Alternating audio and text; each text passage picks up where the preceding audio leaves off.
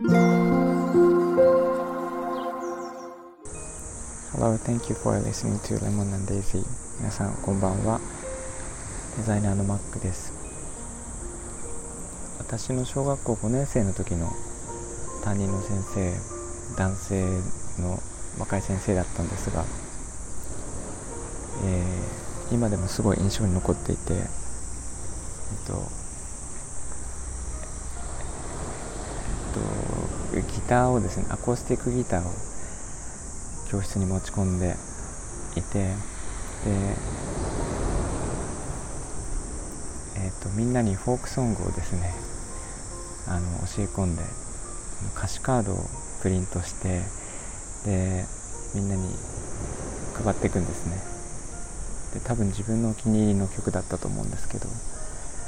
それを配ってで、えー、23曲ずつ配っていくんですけど。でそれを練習します、えっと、帰りの会であの先生がまず披露してもちろんギターで弾き語りをしながらでみんなそれを歌うんですけど。それが、えっと、当時でも結構私が小学校5年の時でも古いって言われてた曲なので相当古いんですけど「さらば青春」とかね。えっ、とそういう曲をいっぱい覚えさせられました。で、まあ、それはそれですごい良くてあの経験としては良くて印象もすごい深かったのでそのギターの弾き語りっていうのがなんか当たり前のようにこうな毎日の光景として私は、えー、日常の一部に吸い込まれていったので今があるのかなと思ってるんですけどあの弾き語りをしてたりするんですけどその先生が、えーと、すごいあの好きだった言葉あのその先生がいつも言っていた言葉があって、えー、それをよく私は今でも思い出すんですがあの自分の座右座右の銘としてあのなて言うかな使っているというか何かあった時にはその言葉にたどり着くんですけど、えーとまあ、よくある言葉なんですが努力に勝る天才はないというあの言葉でその先生は何かにつけてその言葉を出してきたりとかあとは卒業文集とかなんか、えー、ちょっと記念に残りそうな文集とかなんかそういうところに必ず書いてきた言葉で当時はなんかそんなに重みがなかったんですがなんか年を増すごとにすごくこう、えー、実感してくる言葉だなと思っていて私の捉え方としては、ま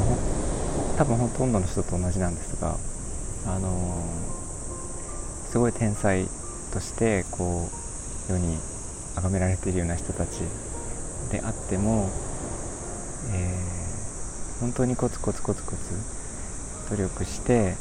えー、ちょこっとずつでも、えー、ずっとやり続けている人にはかなわないっていう、えーと、そのそういう捉え方を私はしていて、えーと、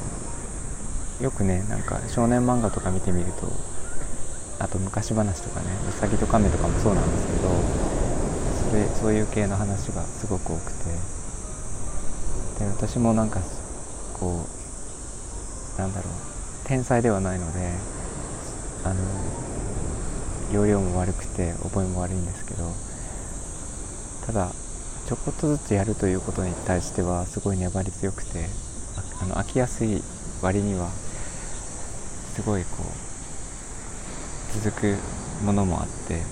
それをもうずっと何年も何年もやったりするんですね。でデザインもその中の一つだったんですけどもう何百個もこう他にあの諦めてやめたこともある中でいくつか残ってることがあってデザインもその中の一つなんですけどそうやって本当にちょっとちょっとずつあのなんか日々5分とか10分とかそのレベルでも私の場合は仕事なんで何時間もやるんですけどなんかそういうものでこうコツコツやっているもの。なんか積み重ねていくとすごいすごいものになるんだなっていうのは実感しています。あのなんか今でもそうなんですが新しく始めることに対しては、まあ、最初はうまくいかないというか思ったようにいかないんですがそれをちょっとずつやっていくことで何かが見えてきて、えー、まあ、自分のものにするというか体で覚えるというか何かいろんな表現はあると思うんですけどなんかそういうものにしていくためには時間が必要なんだなというのが、かってきているのであのなんか慌てないようにしています。あとは人を羨ましがらないことですね。そういうのはなんとなく身につきました。それはあのフォークギターを一緒に歌ってくれた先生のおかげだなと思っていますえー、皆さんは座右の銘とかありますか？あったらぜひ教えてくださいでは今日はここまでにしたいと思いますいつも聞いていただいてありがとうございます Thanks for listening and have a good evening. Bye bye.